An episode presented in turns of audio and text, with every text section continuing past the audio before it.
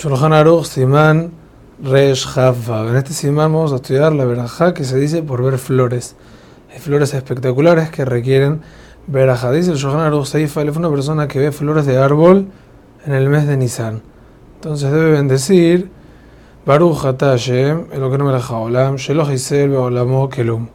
Ubara Bo Beriot Tovot, Veilanot Tovot, Lehanot Baem, Ben Adam. Traducción, bendito el que no restó, faltó nada en su mundo y creó creaciones buenas y árboles buenos para darle placer a los seres humanos. Esta bendición la conocemos todos como Birkat Hailanot. Esta bendición se bendice una vez al año en la época donde están floreciendo los árboles.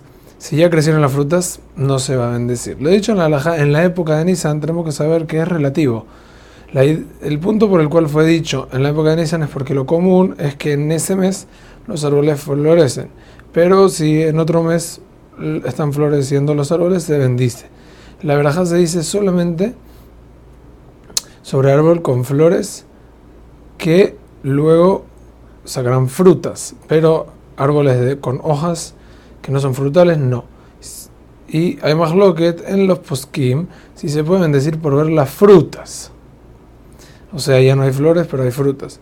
Ya que en caso que no, o sea, como que en un caso que no ha visto el árbol y la alajale más es que no se va a bendecir, solo bendecimos cuando vemos flores.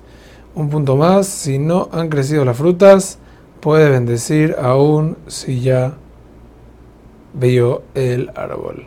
Hazak Ubaruch.